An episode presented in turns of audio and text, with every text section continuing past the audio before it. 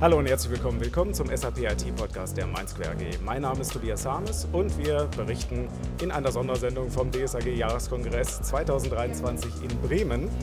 Und mit mir dabei habe ich Alexander Graf. Hallo. Und Ingo Biermann. Hallo Tobi. ja, wir teilen uns äh, zu dritt zwei Mikros. Ich hoffe, das klappt alles, ja. So, und jetzt geht es natürlich darum, der DSAG Jahreskongress ist jetzt nach drei Tagen quasi gelaufen. Wir stehen hier ja. und überlegen, hat es sich gelohnt? Und meine Frage an Alex, hat es sich gelohnt? Was war für dich interessant? Ja, also äh, was ich sehr interessant fand, ist am Anfang die Forderung von der DSAG, ja gleich am ersten Tag in der ersten Keynotes dahingehend, zum Beispiel, dass die, ja, äh, ich sag mal, die neuen Innovationen bitte auch on-premise geliefert werden sollen. Und daraufhin äh, hat er natürlich Herr Klein dann die nächste Keynote gehabt und hat dann eine sehr, sehr charmante diplomatische Antwort meines Erachtens darauf gegeben, nämlich, dass, das, äh, dass er natürlich keinen zurücklässt. Und dann das Aber. Navy ja. Seals Motto. Ja, genau. Keinen zurücklässt. Aber dann das Aber. Äh, alle Innovationen finden in der Cloud natürlich statt. Das ist der strategische Weg. Man muss natürlich auch daran denken, äh, dass er natürlich auch eine Verantwortung hat der SAP gegenüber, dem Unternehmen gegenüber und so weiter, hat er argumentiert. Fand ich natürlich sehr, sehr gut, äh, die, die Aussage. Ähm, mich hat aber allgemein gerade diese, diese Thematik rund um das Thema Innovation, Cloud versus On-Premise eigentlich zurückgebeamt gefühlt äh, wie vor fünf Jahren hier in Bremen. Da hat man das Gleiche diskutiert. Und äh, ob dann noch die Cloud reif ist, nicht reif ist, also das fand ich schon ja, ein bisschen, bisschen oldschool, diese Diskussionen eigentlich noch irgendwie gerade zu führen. Was ist da deine Meinung, Ingo? Ja, ich äh, fand vor allem, Alex, ähm, dass die äh, Antwort da gar nicht so diplomatisch war, sondern die war für so eine Keynote ganz schön, ganz schön eindeutig ähm, und ganz schön explizit, ähm, nämlich äh, die ja, für mich eigentlich auch nachvollziehbare äh, Aussage und Differenzierung vor allem zu sagen, ja, also hm, keine Überraschung, ein Top-IT-Innovator, ähm, ähm, ein Anbieter wird neue Innovationen, Funktionalitäten auf der State-of-the-Art-Plattform äh, implementieren, nämlich in der Cloud. Ähm, ja, also von außen betrachtet keine Überraschung, ja, wenn man nur das, äh, wenn man sich nur das anschauen ähm, würde. Es ist natürlich die Sichtweise der, der einzelnen ähm, On-Premise-Kunden darauf. Ja, das klingt so für mich, als wäre ich da irgendwie abgehängt oder so. Ich, ich glaube, wir können das wirklich äh, niedriger hängen, als es im Moment gemacht wird. Es wird nichts Schlimmes passieren. Die S4HANA On-Premise-Kunden werden ihre Lösung weiter nutzen können. SAP wird neue Dinge auf der Cloud implementieren und anbieten und vielleicht auch als Service irgendwo hm, für On-Premise konsumierbar machen, manche Dinge auch nicht. Und so ist halt der Lauf der Dinge. Ich sehe nicht, dass das hier irgendwas Dramatisches damit verbunden ist, vermutlich. Einspruch. Ja gut, er hat dann noch natürlich gute Argumente einfach dafür geliefert, ne? also das Ganze, weil zum Beispiel die ganzen neuen Features, die kommen, und ich war auch in einigen KI-Vorträgen, wenn wir gleich nochmal darüber zu sprechen kommen, ist es ja so, dass das natürlich auf einer Business Technology Plattform weitaus besser skaliert und funktioniert. Ne? Er hat ja sogar angesprochen gehabt an dem Punkt. Und er hat mehr Daten da. Er hat mehr Daten da. Er hat erstmal angesprochen, SAP sammelt Daten, ja, äh, anonymisiert der Kunden, um dann Signavio gut zu füttern, ja, als einen Punkt aber dann halt auch die KI vernünftig zu trainieren, der zweite Punkt. Und natürlich klar, die Performance, die hast du, willst du jetzt selber im Garten so ein mega Rechenzentrum stellen oder was, um dann deine generative KI da laufen zu lassen.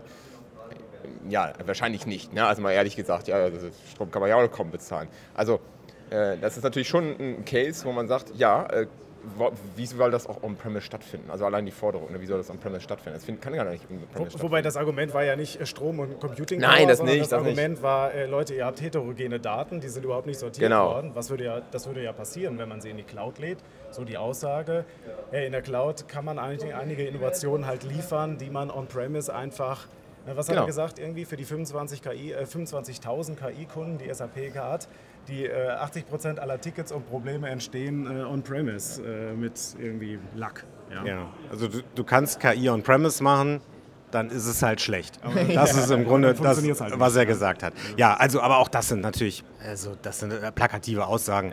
Ja, ähm, ja wie gesagt, am Ende werden auch die On-Premise-Kunden bis 2040, ja, wer weiß, wie wir dann hier stehen, äh, 2040 werden die auch weiter mit, äh, mit KI-Funktionen hier oder da mit dann versorgt werden. Das sehe ich kein, kein Problem eigentlich.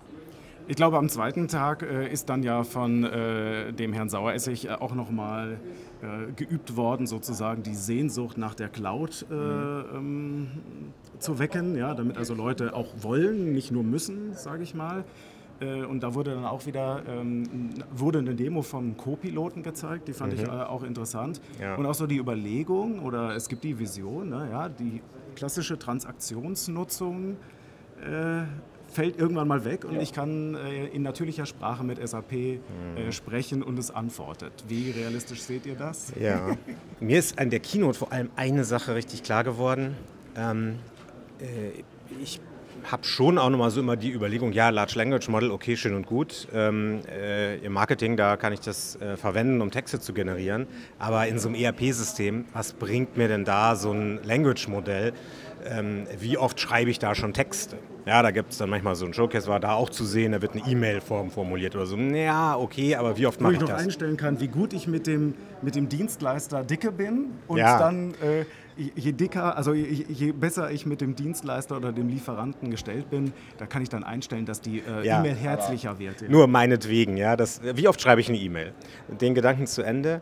Das Large Language Model kann aber ja gar nicht nur das eine machen, nämlich Text generieren. Ich glaube, in dem ERP-Kontext ist viel wertvoller noch, das versteht, was man sagt und kann eine, ja. ähm, eine Aktion daraus erzeugen. Und wenn es dann keinen Text generiert, sondern weiß, welche analytische Karte es aus dem ähm, Embedded Analytics rausziehen soll, die da schon liegt, Lieferantenumsatz äh, oder äh, ähm, weiß der Teufel, ähm, ähm, dann ist das halt was, der Teil, der, der wahrscheinlich für ein ERP-System viel nützlicher sein wird, ähm, als ja, laufenden Text generieren. Naja, ähm, ich habe mir ein paar KI-Vorträge angeschaut zu der ganzen Geschichte. Es gibt ein paar interessante Aspekte. Zum Beispiel für im ERP macht es Sinn, ja, Lieferschein. Kommen ja meistens in dem Papier noch an. Ja? Unstrukturierte Daten, jeder Lieferschein sieht anders aus ja? und der muss natürlich strukturiert werden. Äh, dann jetzt, äh, jetzt ein Kundenbeispiel. In zeitgemessen 40 Minuten einen Lieferschein mit allen Sachen, die draufstehen, irgendwie in das ERP zu bringen. Ja? Also den Papierlieferschein, ne? also so End-to-End. -End.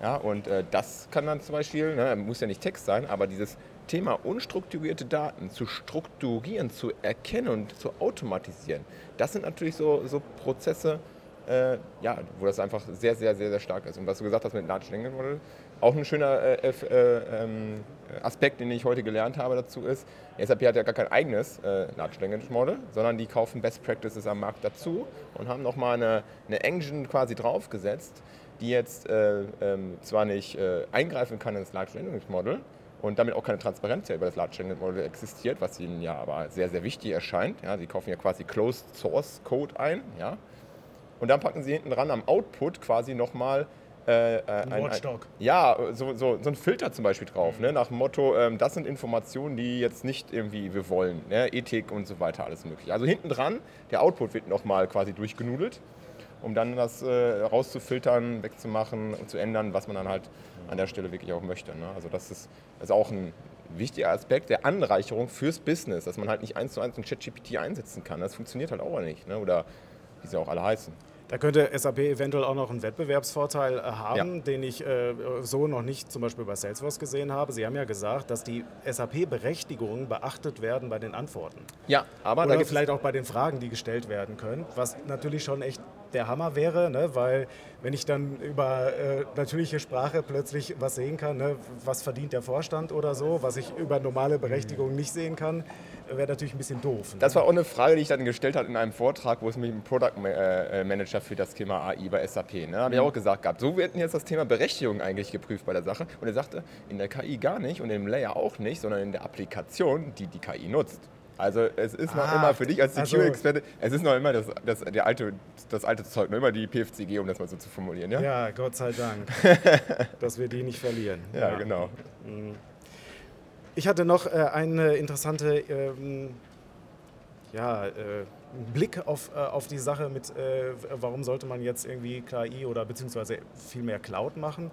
Da ähm, gab es am zweiten Tag dann auch äh, von dem Herrn Saueressig äh, die Aussage, dass äh, SAP den Engpass eigentlich gar nicht bei, ich muss nochmal auf Innovation gehen, sorry. Ich, ich, weiß, wir haben gestern besprochen, wer nochmal Innovation äh, on-premise nee, nee. sagen muss. Äh, bei, bei on-premise muss man 10 Liegestütze Ja, machen. bei on-premise, äh, okay, dann 10 Also trotz dieser Gefahr Ähm, war die Aussage, einer der Engpässe sieht SAP eher da drin, nicht, dass sie Innovation liefern, auch für On-Premise, sondern dass einfach keine Sau sie hinterher benutzt. Also dass sie es nicht schaffen, das auch in die Anwendung zu kriegen. Und er hatte hier äh, SAP Mobile Start äh, ja. gesagt, ne? also die, die App, mit der man dann auf andere Apps und Fiori und so draufkommen kann. Und hat dann äh, in den Saal gefragt, wer nutzt das schon? Und dann so, gut, vielleicht waren sie auch müde, aber, 2000 Menschen. Ja, aber es mhm. hat sich quasi keiner gemeldet. Und dann so, na, sehen Sie, äh, es ist einfach, wir, wir liefern, wir, wir gehen auf Anforderungen ein, äh, aber keiner nutzt es hinterher. Ja, ja also ich höre nur ah, Mimimi. Ähm, das klingt ja wirklich ähm, äh, ja, wie ein klassischer äh, Vertriebler, der sagt, ich habe hier wunderbare äh, Produkte, aber komisch, keiner will sie kaufen. Ja, es liegt aber ja nicht dann daran, dass äh, der Kunde da so dumm ist und das möchte das nicht kaufen. Irgendwo ist dann halt der Gap, den äh, die SAP, aber sicher wir Partner auch, ja, ähm, in der Beratung ähm, dann ähm, liefern müssen. Also sich zu beklagen, dass niemand irgendwas kauft, ja, es wird einen Grund haben, warum es nicht gekauft wird, weil die Kunden noch einen Schritt davor sind. Ich muss erstmal auf die S4HANA-Migration an sich schauen. Äh, ich muss überhaupt mal irgendwie BTP, eine Cloud-Basis bei meinem äh, äh IT-Leiter durchbringen, bevor ich mich dann da irgendwo ähm, mit ähm, den neuen Features beschäftigen kann. Also das ist dann wiederum, finde ich, die SAP-Sache, während dies, ich will alles auf On-Premise haben, das ist vielleicht doch schon eher dann ähm, der Punkt bei den Kunden. Was gab es denn, äh, Alex, was, was gab es denn äh, HR-technisch? Äh, ja, das ist ja eher dein Steckenpferd. Genau, HR-technisch gab es eigentlich äh, keine großartigen neuen Informationen und so weiter, ähm, weil halt auch äh, Wert gelegt wurde auf viele Kundenprojekte, die dann vorgestellt wurden halt, was waren die Learnings raus und so weiter. Also da waren so einige Projekte dabei einfach, ähm, die, man, die man anschauen kann, aber sonst so Neuigkeiten für die Welt da draußen nicht. Einzige Sache ist, ähm, SuccessFactors gerade ja auf der Sapphire wurde ja ein schöner Use Case auch gezeigt, live auf der Bühne in einer Keynote, ähm, wie quasi die Job Description mit Hilfe von Copilot dann in SuccessFactors generiert wird und alles Mögliche. Ne? Also das mal sehen wir. Kann man ein bisschen schneller dann genau. interne Stellen, online stellen. Ja, ja, ja, schon ja, genau. viel, viel schneller. Ja. Und ähm, dieser Use Case, der wird jetzt ausgerollt. Ähm, bis Ende des Jahres kann man jetzt quasi dann äh, im Update von SuccessFactors diesen, wenn man natürlich auch die ganzen anderen Voraussetzungen erfüllt hat, dann natürlich ganz nutzen. Aber ähm, die sind auch nicht kostenlos. Da kommt halt auch noch ein Lizenzmodell dazu hinaus, weil Grund gibt es natürlich zwei, die da angesprochen werden. Erster Grund ist, äh, ja, der, der, der, der, der, das Server Center kostet natürlich Geld, wo das läuft, ne? das ist logisch. Also KI frisst halt unhängig äh, Ressourcen. Aber der zweite Punkt ist halt auch, es wird natürlich auch berücksichtigt, welchen Mehrwert der Kunde damit hat. Ja, also wie viel Mehrwertsteigerung hat es und dann was ist er bereit dafür zu bezahlen. Ja, genau. Kann ich dann auch Tokens im Dutzend kaufen, wie bei ChatGPT oder? Ah, okay. Keine Antworten gab es auf die ganzen Fragen, dann, ja. die um das Thema Lizenzen geht und so was. Hat alles. Ja, ja, ja, vor allen Dingen das Thema Lizenzen wurde ja auf dem Kongress ja auch am zweiten, am ersten Tag ja sehr, sehr viel diskutiert. Schön fand ich dann auch vom, äh, äh die Aussage ähm, ähm, äh, bei der SAP Keynote am zweiten Tag, dass man natürlich viel das Thema Lizenzen, ja, sind äh, kompliziert und sowas hat alles und schwierig, und Betriebsmodelle diskutiert, aber eigentlich die eigentliche Transformation, die im Unternehmen bei den Menschen, die damit arbeiten und halt auch in der IT, eigentlich gar nicht so bespricht. Ne? Und das ist ja auch so ein Faktor in Projekten, die man ja macht, scheitert es ja genau meistens daran und nicht, nicht an Lizenzmodell, am Betriebsmodell oder sonst oder was. Oder den ja? technischen Upgrade. Ne? Das ja. war ja auch eingangs gesagt worden. Genau. DSAG-Umfragen haben ergeben, viele sehen SVH immer noch als technisches Upgrade und nicht das, was es ist. Eigentlich wirklich auch ein Change in den Prozessen. Ja, also ja, ja, aber für, für HR stimmt das ja auch. Es ist mehr ein technisches Upgrade als ein inhaltliches Upgrade. Ne? für HR. Nur für HR. Für HR, okay. Ja, ja das wäre. Genau. Ja. Ingo, was, äh, was äh, war noch? Du hast mir gestern was erzählt von äh, Integration, dass es da Neuigkeiten gibt. Ja, ja ich habe eben kurz überlegt, ich habe mir vier Punkte aufgeschrieben ähm, an äh, kleinen Goodies sozusagen. Ähm, ich kann ähm, schlechte Stimmung wegen es gibt nichts Neues oder so nicht richtig nachvollziehen. Ich finde es so aus meiner Perspektive IT-Architektur und so dieser mein Steckenpferd, diese ganze große Welt von Enterprise Platform Automation, ähm, eigentlich gut zu sehen, dass an vielen Stellen äh, Features kommen ähm, oder da sind, die ein Produkt jetzt auch nutzbar machen. Das bringt mir am Ende oft mehr als irgendwas ist jetzt in Version 1 da. Ja? Und ähm, ich fand ähm, zum Beispiel sehr gut, was ich gesehen habe über in Signavio vorhandenen Prozess-Dokumentationscontent. Mhm, also ich muss nicht auf dem leeren Blatt anfangen. Das fand ich eine sehr gute Sache. Ich muss kurz gucken, was ich mir notiert hatte. Zweites Ding, endlich, sicherlich etwas nerdy, aber im Business Application Studio sind jetzt Fiori ähm, Erweiterungsprojekte möglich. Du fragst dich, Was, aha, äh, interessant. Aha. Es ist ja. Bitte erklär es nochmal für jemanden, der das vielleicht nicht jeden Tag nutzt. Ja, ja, es ist ja ähm, äh, im Zusammenhang mit Fiori Standardanwendungen ja äh, immer dieser Dreischritt, am liebsten möchte ich eine Fiori Standardapplikation verwenden. Zweitens, ich möchte sie erweitern, wenn sie nicht ganz äh, richtig ist. Äh, äh, für, meinen, für meinen Anwendungsfall. Und drittens, okay, wenn es nicht klappt, muss ich eine neue schreiben, Zapier Zapier 5 Freestyle oder irgendwas und diesen Teil Erweiterung, eigenes Feld draufbringen, eigenen Button draufbringen oder so, das ging bisher nur in der mehr oder weniger abgekündigten Web-IDE und viele Kunden haben gesagt, ich kann nicht auf das neue, modernere Business Application Studio für Erweiterungen gehen, weil es dort diesen ähm, äh, Typ nicht gibt. Okay. Also, ne, das ist ein ganz einfaches Ding ähm, äh, und funktioniert ähm, dann jetzt. Dritter Punkt, äh, das ist ein bisschen so, schönen Gruß an meine Vergangenheit. Ja, ich bin mit SAP NetWeaver Portal mal äh, groß in die SAP-Welt gestartet vor vielen Jahren. Ähm, und ja, ist die ja durch Zukunft liegt in Java. Alles Mögliche gegangen. Und Zappelt Workzone, ja, das ist so der ähm, aktuelle, das aktuelle Toolset dafür.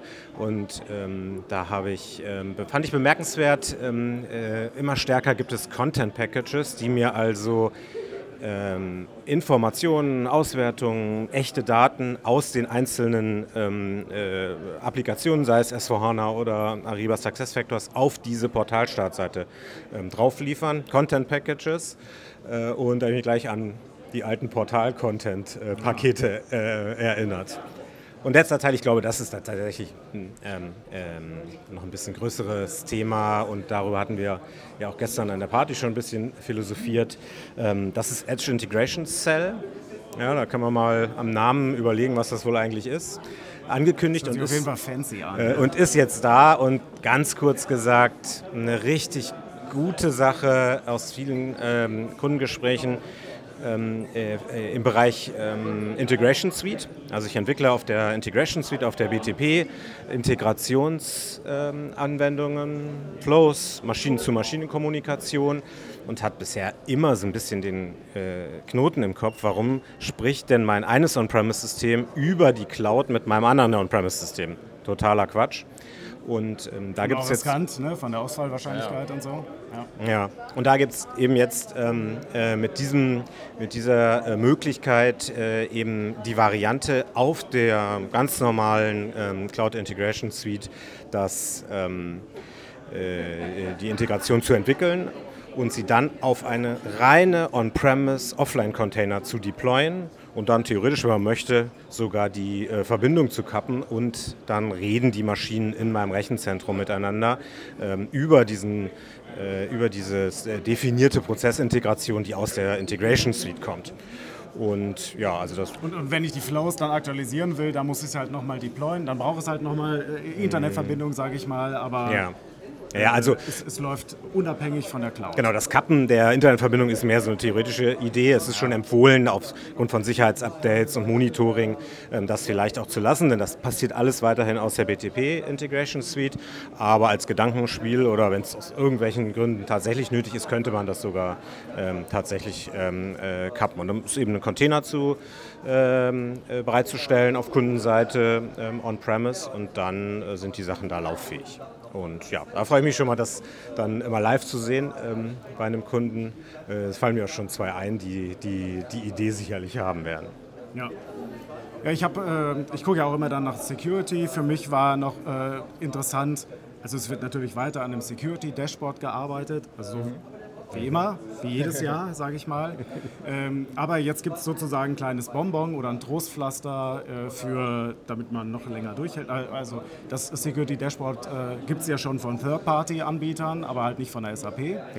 Und äh, bis, in, bis Dezember soll es wohl neue APIs geben, die die BTP, die SAP BTP Security Recommendations abrufbar machen. Also das heißt, die Parameter, wo SAP auch sagt, die sollten sicher eingestellt werden, sollen angeblich bis Ende Dezember irgendwie auch per API abrufbar sein, sodass man sie dann zum Beispiel in sein eigenes On-Premise-Monitoring oder in sein eigenes Cloud-Monitoring aufnehmen kann. Mhm.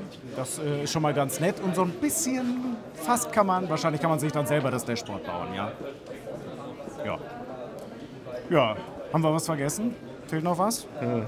Also ich äh, bedanke mich auf jeden Fall bei meinem bei der äh, Vortragenden. Ich gucke gerade nach. Äh, die Frau Baldes von Westflash hat meinen äh, Highlight-Vortrag gehalten. So eine ganz äh, äh, simplen äh, Bericht von der S4HANA-Conversion, aber richtig gut gemacht mit Umfrage, ja, wie viel sind im Auditorium noch auf ähm, R3 und so. Dann kam mal eine richtige Live-Zahl daraus in der Umfrage, 70 Teilnehmer.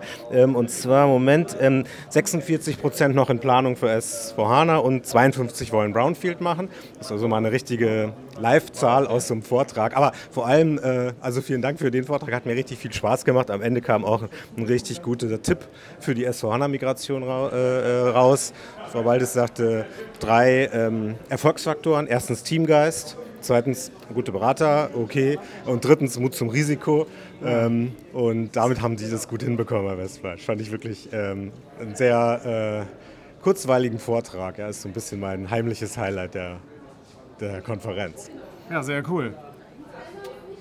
Ja, vergessen inhaltlich, glaube ich, haben wir nichts. Ähm, mein heimliches Highlight der äh, Konferenz war natürlich die Mindsquare Party am ersten Tag. Ne? Um das kurz zu erwähnen, das war natürlich eins meiner Highlights. Äh, ja. Und die wird es dann, dann auch wieder geben äh, zu den DSAG-Technologietagen, die ja dann im Februar in Hamburg sind.